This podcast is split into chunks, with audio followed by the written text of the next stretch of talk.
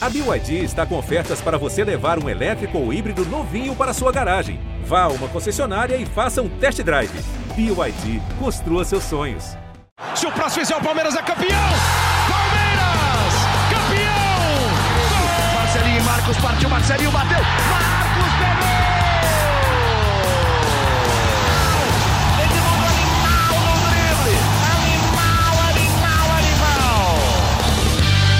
Fala, torcida palmeirense. Começa agora o GE Palmeiras, o podcast exclusivo sobre o Verdão aqui no GE. E o quê? Mais um, mais um dia de vitória do Palmeiras na Libertadores, uma campanha de 100% de aproveitamento até agora. Na última quarta-feira, o time de Abel Ferreira venceu o Emelec no Equador por 3 a 1 e manteve aí seu padrão de exibição, mesmo rodando elenco, mesmo preservando alguns titulares. E vamos debater bastante sobre o desempenho do Palmeiras na Libertadores, projetando já a sequência em estreia na Copa do Brasil, depois mais Libertadores, Campeonato Brasileiro só no outro fim de semana. O Palmeiras está de férias do Campeonato Brasileiro. Eu sou o Felipe Zito, estou aqui com o Fabrício Crepaldi e Leandro Boca. É... Acho que já vamos começar chutando a porta já, né? Boca, queria que você definisse a atuação do atacante Rony o maior goleador da história da Sociedade Esportiva Palmeiras, na história da Libertadores. Olá, Boca. Quando surge Família Palestrina, sempre um prazer estar aqui. Zito, um abraço. Fabrício Crepaldi, um abraço. Pô, mas você coloca na encrenca logo no começo do podcast, você joga. É agora. É de começo, Nossa. é de começo. Então é agora, é com os dois pés no peito. Cara, é o seguinte: é, daqui uns uh, não sei, daqui uns 30 anos, vai, não sei mais ou menos, eu vou virar para o meu neto e vou falar que o Rony era grosso e ele não vai entender nada porque ele vai ter visto no, no, na internet ou no que existir na época, o Google que tiver na época, que o maior artilheiro do Palmeiras da história da Libertadores é grosso. O que acontece é o seguinte, Zito. É, comemorei muito o gol do Rony ontem, foi um golaço mas chega a ser bizarro, né? Chega a ser bizarro, porque a gente tem que agradecer um cara que fez 15 gols em todas as Libertadores. Se o Rony não existisse, talvez 13. o Palmeiras não seria exatamente o que é na Libertadores, porque ele é o maior artilheiro da história, ponto. Ele é, ele tem esse título. Mas, cara, imagina se a posição dele, ao invés de atacante, fosse goleiro. Um goleiro, se ele acerta é, uma e ele erra quatro, lascou. O Rony fez isso ontem. Ele acertou uma e errou quatro, sendo que duas dessas quatro foram bizarras. Bizarro. O Rony cabeceia o chão. Se ele ficar parado naquele lance, a bola ia bater na canela dele e entrar. Né? Então, realmente muito complexo de entender o Rony. Para mim, o Rony é grosso. Só que é aquele grosso esforçado, é aquele grosso dedicado, é aquele grosso que corre, disciplinado tecnicamente, e é um grosso muito querido. Fizemos uma postagem ontem em homenagem a ele, que é o maior artilheiro do Palmeiras em Libertadores da América. Pô, o cara superou o Alex. Isso não é brincadeira e também temos que dar valor. Então, digamos que ele é o grosso mais querido do Brasil. O Fábio, ele é um atleta que a gente sabe que ele tem as suas limitações, até porque não é a função dele ser goleador, né? Ele sempre foi um cara de velocidade, um cara de entrega tática muito importante. Ele marca a saída de bola. Por futebol atual, moderno, de muita intensidade, ele é excelente, né? Então, assim, a gente tem que sempre lembrar que o Rony não é e nunca foi goleador, e nunca vai ser goleador, mesmo sendo o maior goleador do Palmeiras é, na Libertadores. Então, acho que é importante isso, a gente sempre lembrar que ele herdou uma, uma, uma responsabilidade que não é dele. E essa pressão ele tem carregado e tem feito seus gols e desperdiçado alguns. Ontem não tentou, ontem, quarta-feira, não tentou a bicicleta, se não me engano, ele tem tentado todos os jogos. Mas, Fabrício, você fez atuações do jogo, você pode fazer a sua análise sobre o camisa 10 palmeirense. Bom, um abraço para você, Felipe Zito, um abraço para você, Boca, e para todos os nossos ouvintes. Eu, vamos lá, é difícil falar sobre o Rony, mas eu tendo a defender o Rony porque eu acho que ele é um jogador extremamente importante e um jogador que todo técnico gostaria de ter no time justamente por tudo isso que você falou. Pelo empenho, pela função que ele desempenha em campo, pela parte tática, pela entrega e pelo que ele é. Uh, ele é histórico no Palmeiras, ele alcançar os 13 gols e se tornar o maior artilheiro da história da Libertadores do Palmeiras é algo enorme, gigantesco, é uma instituição mais do que centenária, uh, é o time que mais tem tudo brasileiro na Libertadores e ele é o maior artilheiro desse time, que é o maior brasileiro na Libertadores. Então é impossível você diminuir isso e a importância dele. Tudo isso colocado, ele é um cara que erra muito. E esses erros eu entendo que irritam bastante o torcedor. Eu acho que muitas vezes há um exagero na, na nas críticas a ele. Eu, ele não é, para mim, um cara dispensável. Eu acho que ele é um cara extremamente importante. Acho que ele leva uma culpa, justamente pelo que você falou, de fazer uma função que não é dele. É, muitas vezes não era para ele estar ali naquela chance e ele só consegue estar ali pela capacidade dele de criar aquela chance, aquele espaço ou algo assim mas os erros de alguns erros dele são bizarros e esses do jogo contra o Emelec, principalmente o a, o Rony ele tentou cabecear uma bola rasteira. Isso não tem explicação, isso não tem é, não tem o que dizer. Era uma bola rasteira com o gol aberto, o goleiro do outro lado ele tentou cabecear. É, assim, essa, eu acho que esse lance, todo mundo critica as decisões erradas do Rony, né? Fala assim, pô, o Rony toma muita decisão errada para ser bem comedido nas palavras com que falam sobre ele. Acho que essa cabeçada rasteira é uma, é uma síntese do que do, dessas decisões erradas do Rony. Ele é capaz de fazer grandes jogadas, de criar grandes momentos, de estar em, em posições excelentes que ele mesmo cria, só que aí ele, às vezes, muitas vezes, toma essas decisões erradas para não ficar em cima do muro com relação ao Rony, eu acho que na balança a parte boa do Rony ainda ela está muito à frente dos erros, porque o Palmeiras com ele e muito graças a ele é bicampeão da Libertadores, campeão da Copa do Brasil, do Paulistão e da Recopa. Mas eu entendo e concordo com a, a, as críticas, boa parte delas, porque ele erra muito e ele comete erros inacreditáveis em vários momentos. É, o lance do, do segundo, do gol que ele perde no segundo tempo, que faz o 3 a 0 é inexplicável. Porque, como vocês falaram, né? Se ele fica parado, a bola bate nele e entra. E ele consegue de dar um peixinho dentro da pequena área e meio que furar o peixinho. Até se ele erra a cabeçada, ele faria o gol. Nem isso ele conseguiu, né? Então é, é uma surpresa um jogador é, do nível dele ter um erro desse sentido. A gente brinca com a bicicleta, mas a bicicleta, às vezes, ele acerta o gol. Ele acertou o gol contra o Atlético Paranaense, ou mais um jogo, ele está perto de fazer um golaço. Só que erra também, só que é do jogo, é do jogo. Esse, esse tipo de erro não é comum para um jogador profissional, né? É um erro que fica marcado e é aquela coisa que o Abel voltou a falar, né? O Palmeiras estava jogando, vencendo por 2 a 0 um jogo controlado, perde esse gol e na bola seguinte toma o 2 a 1 e o jogo fica aberto de novo. Então, a gente entende que o Palmeiras tem essas limitações no ataque, é, porque tem toda essa coisa de procurar um camisa 9, não ter um camisa 9, não ter um goleador.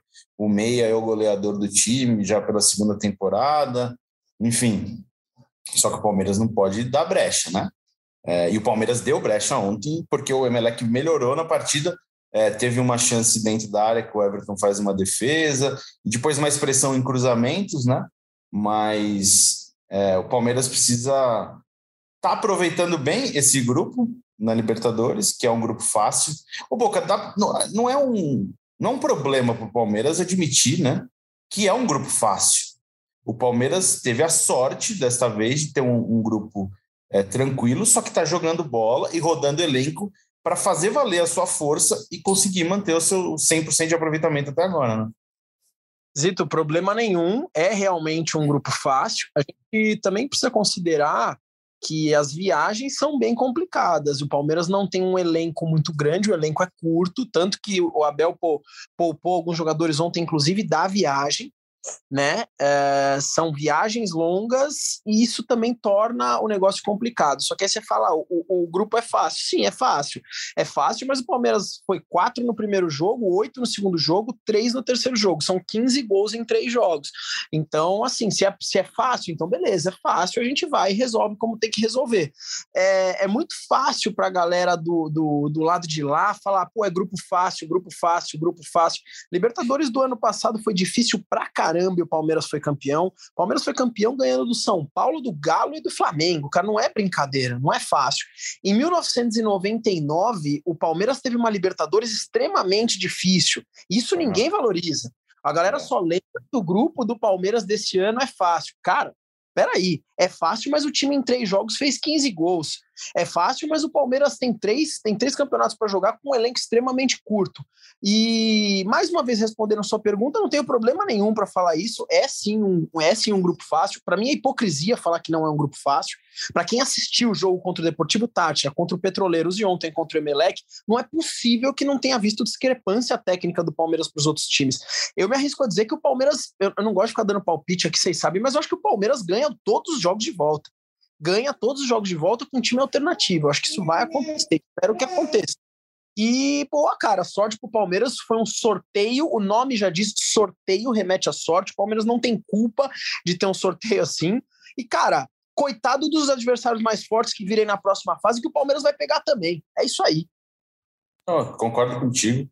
É, e falando, eu, eu até, mesmo nesse grupo fácil, com uma logística de viagem difícil, o Palmeiras tem mostrado desempenho rodando o seu elenco. E eu esperava menos do Palmeiras ontem, pelas mudanças no time, e o Palmeiras jogou muito bem. O Palmeiras abre 2 a 0 poderia ter feito gol antes, né? Bola na trave, gol perdido pelo Rony. A gente vai lembrar da, da, da, da chance desperdiçada pelo Rony no segundo tempo, ainda quando estava 2 a 0 Depois o Breno Lopes tem uma chance clara também é, de fazer um gol já nos acréscimos para fazer o quarto. Então o Palmeiras manteve a produção dos primeiros jogos é, e fez um bom jogo, né, Fabrício? Dá para dá para ter elogios. A gente, eu acho, na minha opinião, que é o único jogador que destoou um pouco, né? Não manteve o padrão e o nível da equipe foi o Atuesta mais uma vez, mas no geral uma boa atuação do Palmeiras. Eu também achei, principalmente no primeiro tempo, né? Depois que o Palmeiras sofre o gol, aí vira uma pressão ali, mas também sem correr muito risco, né? Tem umas duas defesas do Everton. Acho que foi muito bem o time, criou muitas chances, é, com muita velocidade. O Scarpa acho que foi bem jogando de meia, como ele gosta.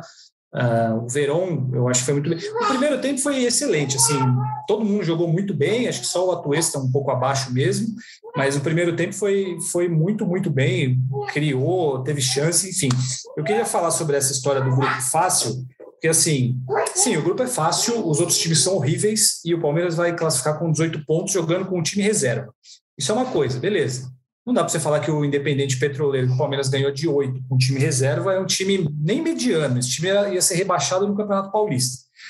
Mas, em toda a história da Libertadores, quantos times brasileiros já pegaram grupos fáceis e se complicaram? Ou times argentinos é, o que não falta na história da Libertadores de tantos e tantos anos é grupo fácil. Deixa eu falar um negócio agora que é sensacional. O grupo é fácil e o Palmeiras passa o carro. Tem time por aí que é eliminado na pré-Libertadores duas vezes. E aí? Então, e esse é um exemplo, né? Porque falam que o grupo do Palmeiras lá de 2020 era fácil. Se o Corinthians classifica, o Guarani do Paraguai não ia estar no grupo do Palmeiras. Aí o grupo ia ser difícil. O Corinthians não fez a parte dele. E pegando como exemplo o, o, Corinthians também, o Deportivo Tátira, que é horrível, e o Palmeiras foi lá e ganhou de quatro, é, se eu não me engano, foi o primeiro, o primeiro jogo da, da Libertadores do Corinthians e o Corinthians empata com um gol no último minuto. Então, assim, grupo fácil existiu na Libertadores e existe, vai existir sempre. Cabe ao time que cai no grupo fácil uh, amassar os adversários. O Palmeiras faz isso todo ano. Os outros times nem sempre fazem. Aí é culpa dos outros times e não do Palmeiras. É, concordo totalmente. O Palmeiras tem nada a ver com isso. E tá, o planejamento está dando muito certo, né? Eu, no começo, quando saiu o sorteio da Libertadores, eu imaginava o Palmeiras priorizando a Libertadores nessas primeiras semanas e rodando o time no brasileiro. Fez ao contrário, até pela necessidade do início ruim, né? E acho que agora vai seguir, porque tem Juazeirense no sábado, na estreia da Copa do Brasil, jogo na Arena Barueri. depois o Independente Petroleiro na terça-feira em Sucre, na Bolívia, e depois, eu vou ver aqui para confirmar, mas acho que o Fluminense no Allianz Parque. Então, o Palmeiras tem essa sequência aí de jogos pelos, pelas competições sul-americana e depois o mata-mata da Copa do Brasil antes do Brasileirão. É, mas ainda falando da Libertadores, acho que o torcedor do Palmeiras tem mais segurança para começar a comemorar um pouco o retorno do Gabriel Verón, né? É, o, a gente já sabe que o Verón está no seu melhor momento em números, né, desde que subiu para o elenco profissional. Ele teve um 2021 muito difícil com lesões, né? É, 20 já teve também uma sequência de lesões, tanto que ele perde a final da contra o Santos, a final da Libertadores contra o Santos, ele está fora, ele é cortado do Mundial é, do Catar também. Então, acho que o Palmeiras ganha um, um, uma opção a mais, né? Para esse setor ofensivo. O Abel que sempre procura uma opção de lado, de velocidade. Velocidade sobrou para ele fazer o terceiro gol, o segundo gol, perdão. Então, ele, o, a atuação do Gabriel Verón, Fabrício, está dando mais segurança para o Palmeiras hoje, né? As atuações. Ah, ele. Eu acho que o gol que ele fez ontem é o gol que o torcedor se acostumou a ver na base, né? E praticamente nunca viu no profissional. E é que ele bota na frente dos zagueiros e ninguém pega, a velocidade dele é impressionante. E agora ele está livre das lesões. É, ele está tá conseguindo ficar saudável, ele está conseguindo uh, desempenhar um, um, futebol que, que todo mundo esperava. Acho que a grande notícia do jogo de ontem é, é o Verão. Eu falei, eu gostei muito do Scarpa atuando como meia, né? No primeiro tempo, depois ele, ele sumiu um pouco, mas eu gostei dele atuando como meia. E aí é um problema, Bem. porque você não, ele não pode ser o reserva do, do Veiga, porque ele é titular na, do lado esquerdo. E, mas, enfim, é, é a posição preferida dele e eu acho que ele rende muito bem ali. Mas sobre o Verón, eu acho que é, é, é bem isso. Uma vez um cara que trabalha no Palmeiras falou que é, me falou que ele, o, o, Abel, o Abel, o Gabriel Verón é um ele te, é o motor de uma Ferrari na carroceria de um Fusca, porque o, os músculos dele não aguentam, o corpo dele não aguenta a velocidade dele. E por isso que ele se machuca tanto, fisicamente, é, muscularmente principalmente. E, e, agora parece que ele conseguiu acabar com isso, porque faz bastante tempo que ele não se machuca. E se, pô, se jogar aí o, o Gabriel Verón lá do Mundial Sub-17, aí o Palmeiras tem um grande reforço para compor elenco e ser principalmente aquela opção de segundo tempo que a gente fala, né? De, de opção de mudar o jogo, de dar uma nova cara para o time. E, Fábio, você falou do, do Scarpa. É, eu acho que o Abel começa a repensar esse time, até pela, pela, pelo destaque do, do Gabriel Veron e pela sequência de jogos. Eu não acho um absurdo a gente começar a imaginar um, um Scarpa como opção para a vaga do Veiga quando tiver a oportunidade de rodar o elenco. É, e aí, em alguns momentos, quando for jogar o time mais próximo do titular, como aconteceu contra o Corinthians no fim de semana, o Scarpa ficar no banco e dar prioridade para o Verão porque aí você roda o elenco e você tem boas opções para os dois times, né? Até porque eu acho que até chegar uma fase mais aguda da Copa do Brasil e da Libertadores não vai ter time titular, né? Vai ser isso aí. Não, Descansa é. 4-5, entra o 4-5 reservas e vai alternando, alternando, e dificilmente você vai ver aquele time titular lá específico do Palmeiras jogando todos os jogos. Eu acho que realmente isso pode acontecer, se tornar uma algo normal a gente ver o Scarpa como o meia titular quando o Rafael Veiga é poupado, por exemplo. A melhor opção que a gente comprou no meio-campo do Palmeiras foi ontem. Né? No podcast a gente discutiu N vezes aqui, puta, quando o Veiga sai, quando o Veiga sai. Ontem foi um Palmeiras que, pelo meio de campo, funcionou, principalmente no primeiro tempo, né, gente? Segundo tempo, o Palmeiras cansou, foi outro jogo, altitude. Foi horrível o segundo tempo, mas o primeiro tempo foi muito bom, com o Gustavo Scarpa jogando pelo meio. E o Abel e demorou para mexer, né? Sim. Como sempre. Isso é um cansou, problema recorrente dele. claramente e ele demorou para mexer.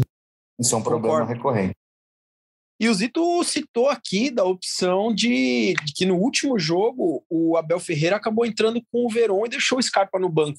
Com certeza o Abel já podia estar tá pensando nisso. Eu preciso de alguém para jogar no lugar do Veiga e a melhor opção que eu tenho para jogar no lugar do Veiga é o Gustavo Scarpa. Então, nesse time aqui, o Verón se encaixa muito bem. E para mim é um Palmeiras que pode acontecer. Pô, chegamos lá na final da Libertadores. Puta, legal. Aí você vai pensar no melhor Palmeiras, nos 11 melhores. Pode ser que volte o Scarpa. Mas nesse momento que a gente tem três campeonatos, um elenco tão curto, vale muito a pena, cara, esse rodízio e deixar o Scarpa como substituto natural do Veiga e o Veron em outros jogos. Eu acho, eu acho que vale muito a pena, cara. A gente vai usar o time titular completo aí no contra o Petroleiros fora? Não vai. Não, não tem o porquê fazer isso, né? Então essa rodagem aí vai, vai ser boa para o Palmeiras. O Abel é um monstro, né, cara? O Abel é lindo. eu gostei que você definiu que o nome do time é Petroleiros.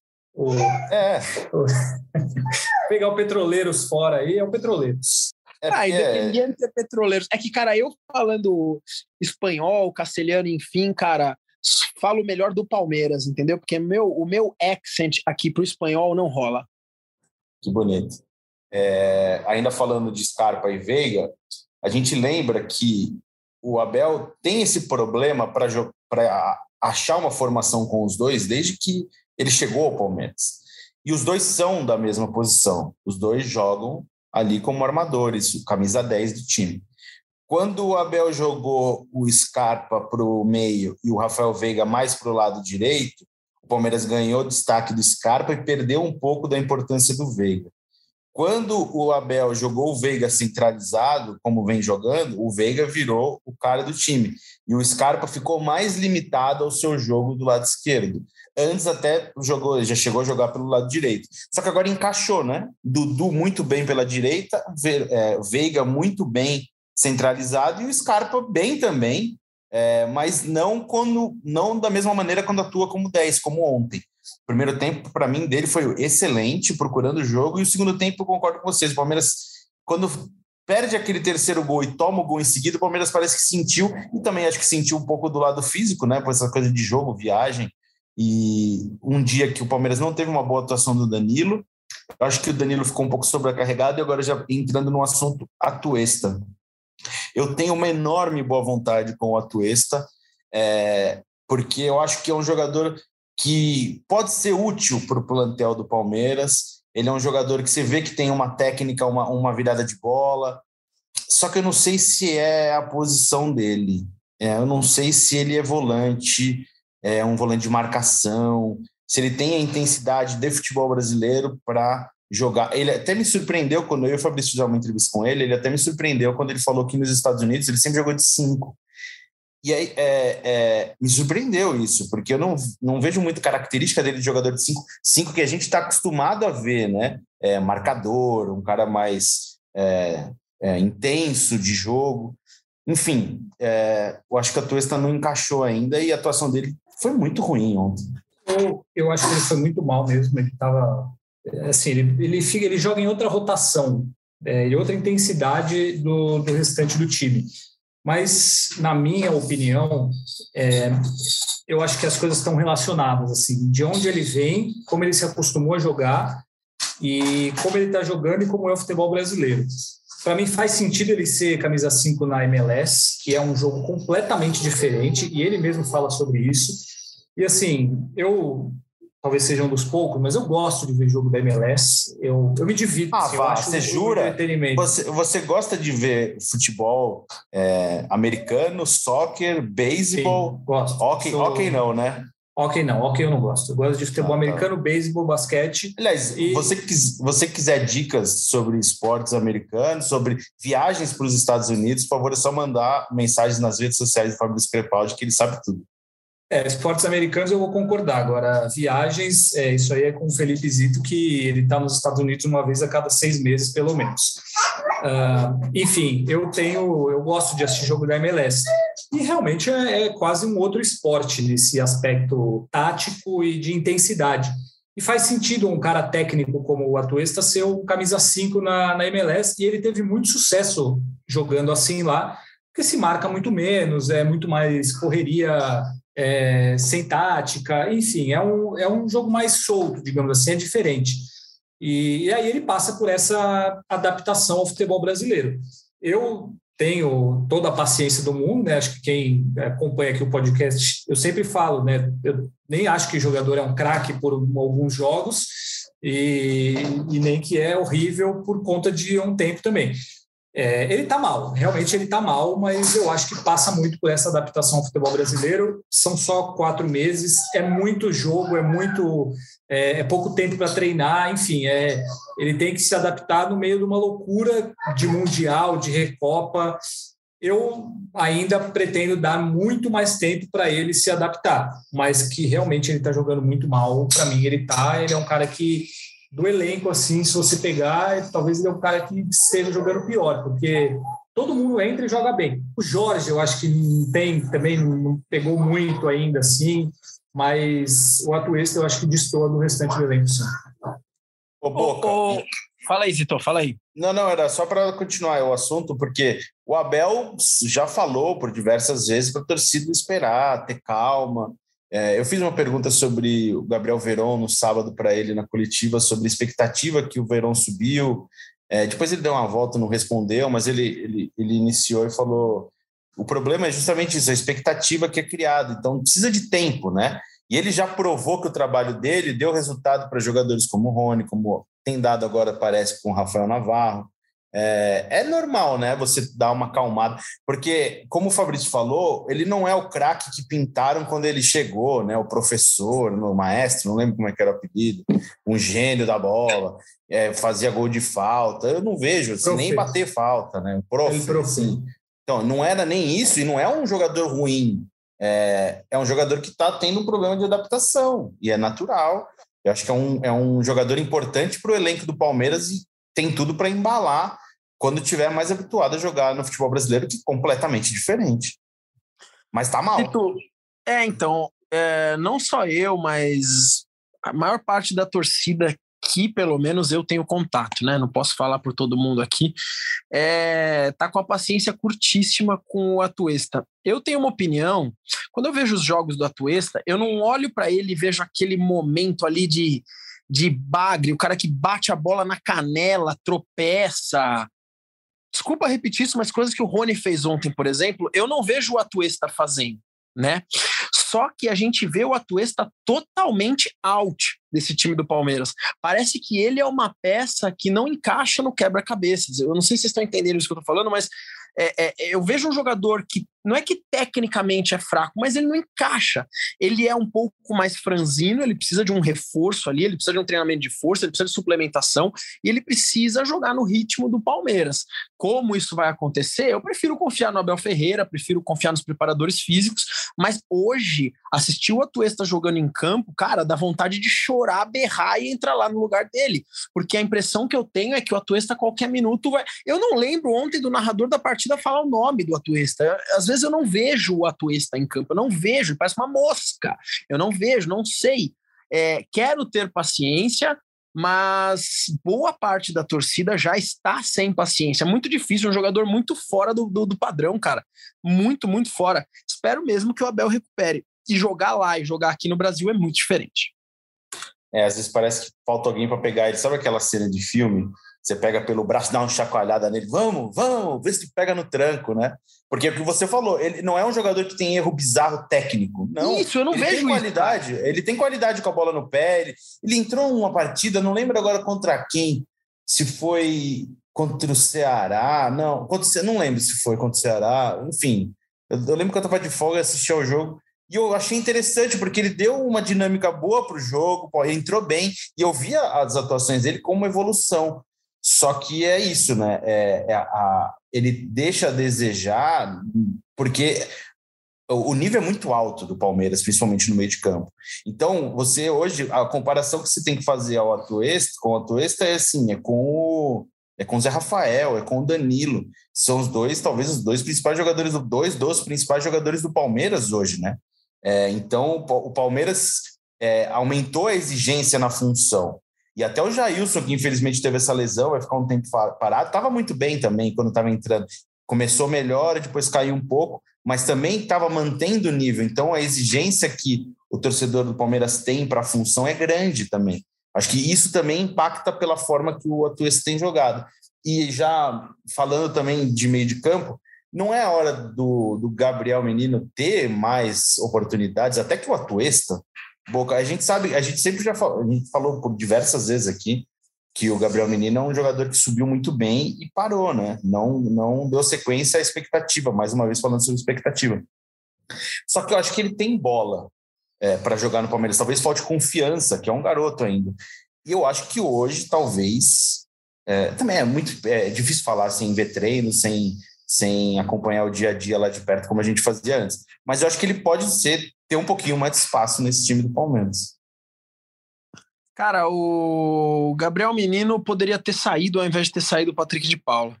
Né? Muito difícil de entender o que aconteceu com o Gabriel Menino no Palmeiras, porque da garotada que pintou na época, para mim ele era o melhor. Sério, na época que surgiu o Gabriel Menino, eu, eu, botava muita fé nele no Palmeiras. Ele foi muito bem no Palmeiras. Nossa, na Copa do Brasil de 2020, no jogo contra o Grêmio, o gol que ele fez, sabe, cara? É um jogador que a gente tinha muita confiança.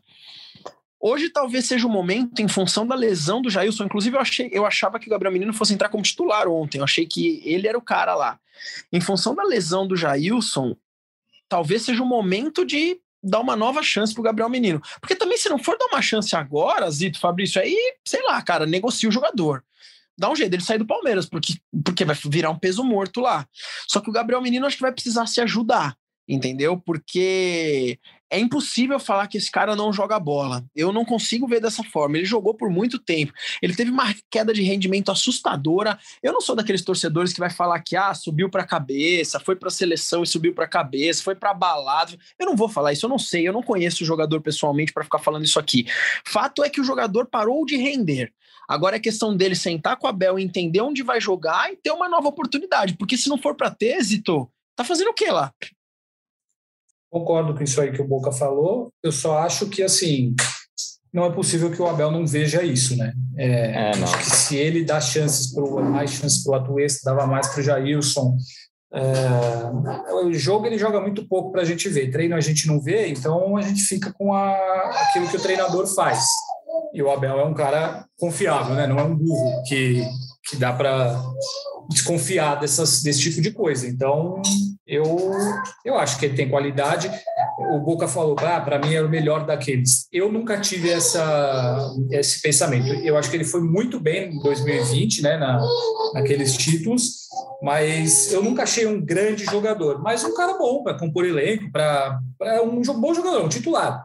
É, mas o que ele jogou depois foi justamente para ser o que ele é hoje. Só que aí não, a gente não consegue saber né, se, se ele retomou esse nível ou não. Ontem ele entrou, fez uma boa jogada ali, quase faz um gol e tal, mas precisaria de uma amostragem maior para ter certeza sobre isso. Mas é, talento ele tem para jogar mais do que ele está jogando. É, a gente não vê treino, é, então a gente está sempre conversando com alguém, que alguém que vê alguma coisa que conversa para a gente, não é a nossa impressão, né? A gente vai sempre na opinião dos outros, nas informações dos outros.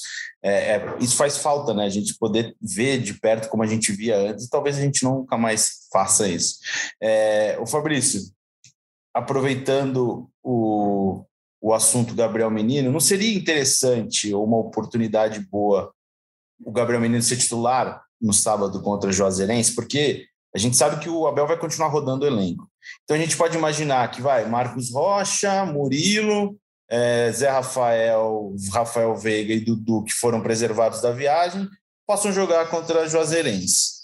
É, e aí os outros jogadores que jogaram, talvez esses é, dessa vez sendo preservados. É, não dá para dar uma segurada no Danilo e meter ali um Gabriel Menino e Zé Rafael? contra a Juazeirense, acho que poderia ser interessante, até, até para também para segurar o Atuesta, que jogou a partida lá, na, lá no Equador, e ver se embala, né? ver se encaixa de alguma forma. Acho que por ser um jogo que a gente imagina de uma exigência menor, é, pode ser uma oportunidade interessante. É, eu acho, eu colocaria. Até porque o segundo jogo foi confirmado para Londrina, então o Palmeiras vai fazer dois jogos em casa, né? Contra a Juazeirense. É então não tem aquele risco de, de ah, sofrer uma pressão da torcida no Nordeste. Não. É, o Palmeiras joga em, em, casa, entre aspas, porque joga em Barueri, mas vai ter toda a torcida e depois vai ter toda a torcida em Londrina. Contra um time de divisão inferior, enfim, é um cenário interessante. Eu colocaria, eu acho que ele pode ganhar, talvez até os dois juntos para ganhar moral, enfim. É, o Atlanta jogando um pouco mais avançado, é um jogo até é. para fazer teste, né? Assim, para ah, porque se der algum problema tem a volta, enfim. Mas eu daria chance para o Gabriel Menino, sim. Ele, eu imagino que ele mereça pelo menos ser testado como titular de novo, né? A não ser que ele esteja muito mal nos treinos. É, eu acho que o Gabriel Menino, o Atuesta, o Wesley, menos, mas também pode entrar nesse pacote. O Navarro, eu acho que é um cara que deveria se titular então, contra a Juazeirense para fazer gol. Isso. Então, só é isso Boa. aí. Eu, ia falar, é, eu acho que é, é um jogo interessante para o Jorge, para o Atuesta. Pro... Eles precisam de um jogo que foi o Independente Petroleiro para o Rafael Navarro. Eles precisam de um jogo para é, sabe, tirar, não, não zica, que é uma forma é, pejorativa, mas, sabe, embalar, ter uma, uma, uma, uma atuação boa até para o torcedor é, confiar mais, né? É, Wesley menos, Wesley é um bom jogador que vive uma fase muito irregular, é, mas que jogadaça, eu já estou misturando todos os assuntos, é, mas acho que não dá para passar em branco essa, porque foi uma puta jogada do primeiro gol, né? Um lançamento do Scarpa, um, um, toque de primeira do Wesley, se deixar a bola cair, uma ótima finalização. A gente que cornetou o Rony e com razão, né? Porque o gol que ele perdeu foi bizarro. O primeiro gol foi uma pintura, né? O gol foi uma pintura jogada inteira, né? O lançamento do Scarpa foi incrível. A dificuldade, eu não jogo futebol, mas a dificuldade daquele lance do Wesley deve ser muito alta. O cara pega de primeira ali, coloca a bola na cabeça do Rony e o Rony dá uma senhora cabeçada do meio da área, né? É difícil fazer um gol daquele. Então, o, não apenas o gol, mas a jogada do gol foi extremamente plástica, cara. Foi lindo de ver. É. Então, já temos Copa do Brasil no fim de semana. Depois a gente já consegue imaginar mais uma vez o Palmeiras é, preservando alguns jogadores da viagem para Sucre, lembrando que é, Sucre também é altitude. O Palmeiras jogou. É, São Cristóvão era altitude, né, Fabrício? Era. Não era muito grande, mas era uma altitude interessante. E agora Sucre tem altitude. Então é um jogo que você consegue já imaginar que o Palmeiras. São Cristóvão até... não tem. Não é... tem? 860 metros. Não, então não. Então é só altitude de Sucre nessa primeira, na primeira rodada. Mas é o, é o adversário mais mais fraco, né? Então o Palmeiras tem boa possibilidade de jogar, talvez com todos os reservas na partida da próxima terça-feira, e aí acho que completa essa sequência de segura um pouco, segura outro, e aí joga talvez com força máxima lá no Brasileirão, na outra rodada do, do outro o, fim de semana. O Independente Petroleiro é um dos piores times que eu vi o Palmeiras enfrentar no Allianz Parque desde que ele foi inaugurado era, é, era quase um time amador aquele time naquele dia. Assim. O Palmeiras fez 7 a 0 no segundo tempo com o time reserva. É muito ruim, muito. É, sim, claro, tem altitude e tal, mas você joga com o time reserva lá, você ganha tranquilamente de novo. É, daria para levar time reserva e molecada. Mas aparentemente o Abel vai, vai fazer isso de mesclar o time direto agora, né? É uma segurança também. Mas enfim, é, esse jogo contra o Universitário aí, é, para mim, é mais difícil a Juazeirense do que o Universitário de Sul, o Independente Petroleiro, desculpa. O jogo e mais é... difícil para agora, nessa reta aí, vai demorar um pouco, mas é contra o Fluminense, sem a menor dúvida. E o Palmeiras precisa né, acumular mais três pontos no, no Campeonato Brasileiro. Os três pontos que a gente conquistou na última rodada eram óbvios, mas agora a gente precisa conquistar, porque é, senão. Era senão óbvio. A gente ah, era óbvio, né, Felipe Zito? A gente já sabe essa história aí, essa história aí vai se repetir no segundo turno, essa é a parada. Mas agora contra o Fluminense vai ser um jogo muito mais difícil do que contra o Juazeirense e Independiente Petroleiro. Falei bem, Fabrício? Muito bem, Boca, como sempre. Parabéns pelo seu pelo seu espanhol, tá em dia. Só colocou um plural ali que talvez não tenha, mas tá tudo bem, tá tudo em casa. É, acho que encerramos, né, amigos? Alguém quer falar mais algum assunto que não debatemos? Não. Não. Por mim, não, não acabou. Acho que é isso, né? Eu tenho, eu tenho um recado final aqui para. É, isso é sempre, por favor, Boca, mantenha o nível que pessoa, o pessoal tem aguardado o podcast até o fim, ele supera as nossas bobagens durante 30, 40 minutos, aguardando a sua, o seu recado especial. Não, é porque é impressionante, né? Semana passada aí foi no sábado, se eu não me engano, a gente venceu um joguinho aí, como sempre vence. E aí os caras, não, porque com o nosso time reserva, a gente poupou, porque tem Libertadores da América, que nós vamos enfrentar todo o poderoso Boca. Cara, Boca de verdade tem dois Cs. Um abraço para todos. Que isso, chamou a responsabilidade, hein? Gostei. É isso. Quer falar um tchau também, Fabrício? Só tchau. Não, só tchau. Um abraço a todos. É isso, então só tchau. É... Obrigado pela audiência de vocês mais uma vez. Lembrando que você ouviu GE Palmeiras no Globoplay, na página do Palmeiras no GE, no seu aplicativo favorito de podcast. Um abraço a todos e chutou Deivinho, subiu Breno Lopes e partiu Zapata. Partiu Zapata, sai que é sua, Marcos! Bateu para fora!